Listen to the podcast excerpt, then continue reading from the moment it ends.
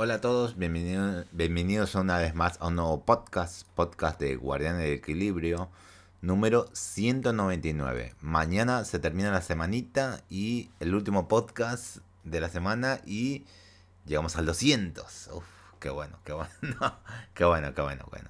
Espero que mañana sea buenas noticias y no como hoy en día más bien. Espero que tenga un buen título para mi noticia de episodio número 200 porque si no, bueno, está bien. Bueno, hay noticias, noticias, poquitas completas son dos y las flash son cuatro, así que hay poco. Así que empecemos, así terminamos tempranito y pueden escuchar este podcast rapidísimo. Se revela el trailer de Dark Picture Anthology eh, Directive 8020. Eh, si bien el juego más nuevo aún no pisa el mercado para cuando se escribe esta nota, eh, confirman que también está en desarrollo Directive 8020. Esto mediante un teaser se, eh, se deja bastante preguntas a los usuarios fanáticos del terror. Por lo que se ve en el video compartido, el juego podría tener mucho parecido ni más ni menos a Dead Space en cuanto a escenarios. Y bueno, yo lo vi, dije, bueno, sin audio, dije, bien, no se ve casi nada, es un teaser. Miraron el espacio, y creo que se ve una que otra cosita acá, ¿verdad? Se mira una puerta, ah, bueno, dentro de una nave y la puerta se abre y el espacio y un planeta, nada más. Y dicen algo que no sé qué dicen exactamente, está en inglés. Bueno, está bien. Pasamos a otra noticia flash. Eh, Christian Dynamic dice estar escuchando a los fans de Legacy of K. Mira, eh, me gustaría que haya una secuela, pero la gente no lo va a agarrar. Sí o sí, o puede ser un, un reboot o un remaster o rehacer todo el juego, un remake. Totalmente, pero tendría que ser de Block Omen, el primer juego para explicar toda la historia, el lore que tiene, todo el lore. Eh, debía ser Legacy of Kane, Block Omen, el primero, el primero. Ese sí merece un remake. No importa que diga remaster, cosa, no, no, no. Ese juego es tan antiguo que sí merece un remake ese juego, totalmente. Y tiene mucho lore el primer juego. El Block Omen tiene mucho lore. De pelos Block Omen los otros es casi enfocado, por lo que vi en historia, enfocado en otra línea temporal más bien. ¿Qué pasaría que si esto, esto, esto y llega a este resultado?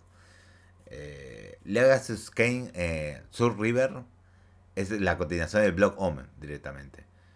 Eh, eso sí, digamos, esos dos juegos son increíbles. El primero, que es increíble, el segundo, también lo más. Eh, yo jugué todos menos el primero porque el primero es tan antiguo que se me cae mucho el entusiasmo al momento de jugarlo. Se me cae demasiado.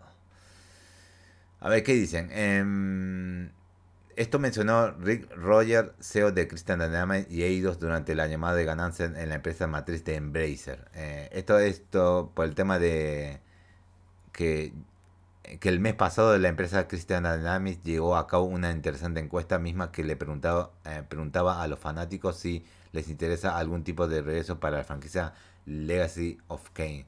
Lo más interesante es que no se esperaban este tipo de respuestas que recibieron con más de 100.000 de respuestas que pedirían tener un nuevo juego de la serie. 100.000. No es un mal número. Estaría bueno que hubiese sido un millón o más. Pero bueno, hay fanáticos. Hay 100.000 o un poco más de fanáticos de Sur River. De Legacy of Kane. El legado de Kane. Hasta lo que dijeron. Queríamos obtener una perspectivas de la comunidad sobre lo que buscan los jugadores en caso de que volvamos a visitar la tierra de Nosgoth y nuestra icónica propiedad intelectual Legacy of Kane. En el pasado descubrimos que las encuestas generalmente obtienen entre 1000 y 3000 respuestas. Pero cuando le preguntamos a la gente sobre Legacy of Kane, recibimos más de 100.000 respuestas, 73.000 jugadores lo completaron por completo y si, y si, usted es uno de ellos, le garantizamos mucho y apreciamos que haya sido un gran esfuerzo dado que la encuesta fue bastante extensa. Vimos la noticia de, de nuestra encuesta compartida en las plataformas sociales y depende así. fue compartida. Lástima que algunos no leen la prensa, es lo malo, algunos jugadores no leen la prensa. Son muy medio que no leen la prensa, solamente saben que hay un juego que salió y después de boca en boca llega ahí los jugadores de la antigua escuela. O unos que le digan que es un juego es glorioso.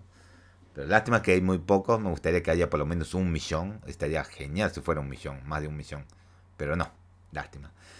Eh, y realmente sentimos que esta era una excelente manera de eh, reavivar esta apasionada, apasionada comunidad de fanáticos con esta legendaria serie de juegos para PC y consolas. Tengan seguridad que, de que los escuchamos alto y claro y continuaremos actualizando sobre las posibilidades futuras de Legacy of Kane en el futuro. Qué buena noticia, qué buena noticia, qué buena noticia. Esperemos que en próximo, próximos años eh, se confirme un, por Blazer Group eh, que pongan dinerito en Crystal Dynamics para hacer un Legacy of K. Por lo menos, algo, por lo menos. Eh, pasamos a la siguiente noticia rápida. Vuelven a demandar a Activision, Activision y Bobby Kotick. pan de cada día. Pan de cada día. Voy a eh, resumir esto, como siempre, porque es noticia flash. No voy a leer lo de abajo, aunque es importante lo de abajo, pero no lo voy a hacer. Pese a que la compra de Activision Blizzard por parte de Microsoft se enfrenta a una serie de problemas relacionados con la ah, exclusividad de Call of Duty, recientemente se dio a conocer que los responsables de la serie de FPS han sido demand, eh, ha sido eh, demanda señalando que la venta solo fue una forma de proteger a Bobby Kotick, su CEO, de los escándalos de abuso a lo que se enfrenta. Como seguramente lo recuerdan, previo a la compra de Microsoft, Activision Blizzard sufrió de múltiples demandas y acusaciones de abuso y comportamiento laboral inapropiado por parte de varios directivos, entre ellos Bobby Kotick.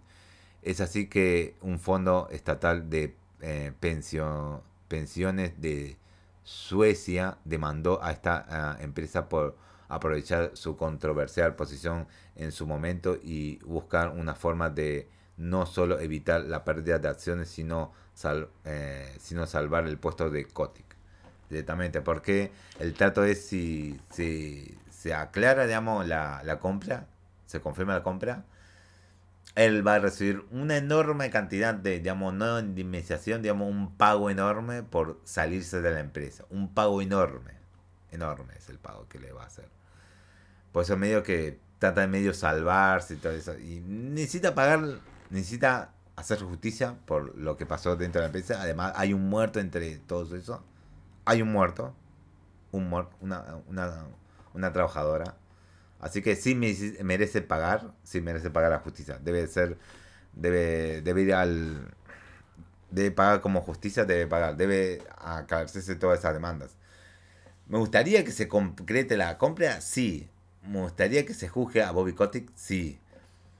Que no afecte la, la compra. Y mira, eh, está complicado, digamos. Si, si necesita ser sacrificada la compra porque él se lleve a la justicia, y, llevan esto, todas esas demandas contra él, eh, me gustaría que pase eso, pero eh, claro, está la cosa de que tendría que cancelar la adquisición, claro.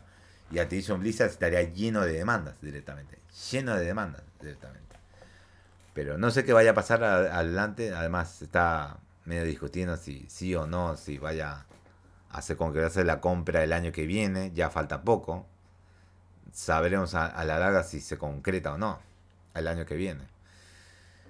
Pasando a la siguiente noticia. Eh, Bolitium pasará a ser parte de Gearbox. Ok, son los creadores de Sign Rock, el nuevo remake, reboot de Sign Rock. Son ellos el estudio, creo.